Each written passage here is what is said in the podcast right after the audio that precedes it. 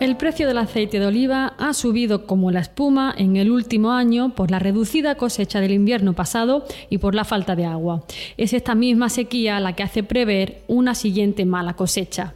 Además, veremos cómo, aunque en el invierno era tradicionalmente época para sacarse el carné de conducir, las autoescuelas viven en la actualidad una situación difícil y, como advierten, sin ayudas del Gobierno. Y cerraremos el repaso semanal con la última ola de calor en Andalucía. Con temperaturas que han llegado a los 45 grados, los trabajadores y los autónomos siguen en sus tareas. La conciencia social ante el peligro que supone el esfuerzo con este calor es la mejor prevención. Espacio patrocinado por la Asociación de Trabajadores Autónomos ATA. Tal y como le hemos contado esta semana en Europa Press, el precio del aceite ha registrado una subida del 35% en el último año, pero sumando las toneladas recogidas durante la pasada campaña y la próxima, ni aún así se llegará a lo recogido en una campaña media. En números, las 600.000 toneladas de la última temporada y las que se recogerán en la próxima no alcanzan los 1,3 millones de toneladas que vienen siendo normales y esto lo ha provocado la sequía y se ha reflejado en el consumo, sobre todo en el nacional. Porque aunque el aceite de oliva es insustituible en la cocina andaluza, sí se ajusta la compra a lo estrictamente necesario.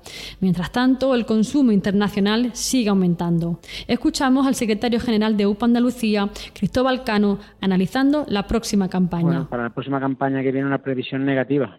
Una previsión negativa porque eh, la situación de sequía que venimos arrastrando desde hace algo más de dos años y las altas temperaturas que tuvieron, eh, o los episodios de altas temperaturas que tuvimos en plena época de floración del olivar, allá por eh, finales de abril, principios de mayo, con temperaturas superiores a los 37-38 grados en, prácticamente todas las zonas olivareras de nuestro país, eh, especialmente del Valle del Guadalquivir en Andalucía, hace que, que nos encaminemos a una segunda mala cosecha, una segunda mala cosecha sobre este mismo asunto, COAC ha llamado la atención sobre el precio del Virgen Extra, que ya ronda los 9 euros por litro, una cifra inédita en la provincia de Jaén. Para Juan Luis Ávila, secretario general de COAC en la provincia, destaca que este precio se debe a la falta de producto y no por ningún tipo de estrategia por parte del sector. Hemos ido vendiendo el aceite a lo largo de la campaña. Eh, no se ha generado ningún tipo de especulación con el aceite. Prueba de ello es que eh, las salidas que se están produciendo de aceite todos los meses son una salida alta para la situación de precios que tenemos.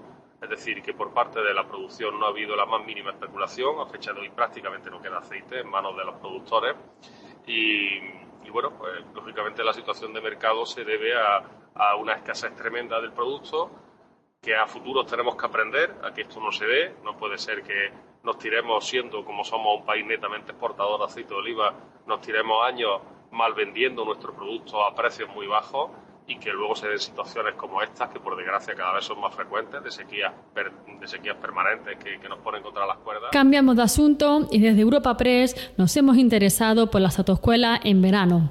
Se encuentran en una difícil situación de lucha de precios y a pesar del aumento del IPC, el sector mantiene los de hace 30 años, lo que al final lleva al cierre de estos centros.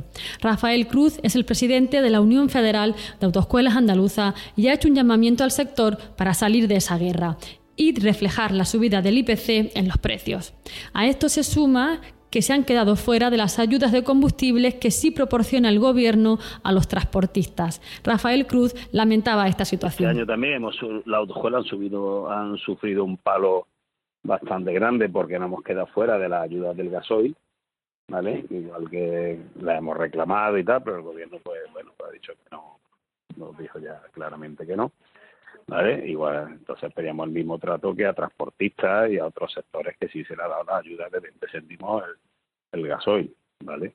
Luego es verdad que pues este sector pues está en una guerra de precios brutal, que yo eso sí que, que pido a toda la gente que desconfíe de todas estas ofertas que hay de, de regalos y Y ligado al tráfico por carretera, la vicepresidenta del Gobierno visitó hace unos días Cádiz para hablar de la AP4, la autopista que une Sevilla y Cádiz, y se mostró comprometida a mejorar esta infraestructura. Entre las ideas ronda un posible carril reversible. No obstante, aprovechó para también reclamarle su parte a la Junta de Andalucía. Estas eran sus palabras. quiero señalar también que además de la acción del Gobierno de España, que como digo está comprometido con mejorar eh, la situación de esta infraestructura de ámbito estatal, también será importante eh, analizar las opciones que tiene la Junta de Andalucía, puesto que eh, una parte importante de este tráfico se dirige justamente a las costas y puede que la solución pase también por la mejora de algunas infraestructuras que son de ámbito autonómico. Y también unido a la carretera y al tráfico está el sector de los VTC, que piden que la Junta aplique la sentencia del Tribunal de la Unión Europea para promover una sana competencia entre estos vehículos con chofer y los taxis.